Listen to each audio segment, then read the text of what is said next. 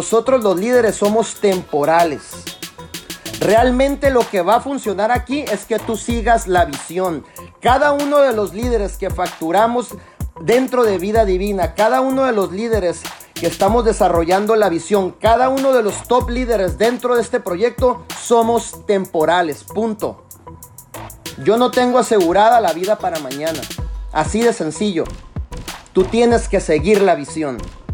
Tú tienes que apalancarte de la visión.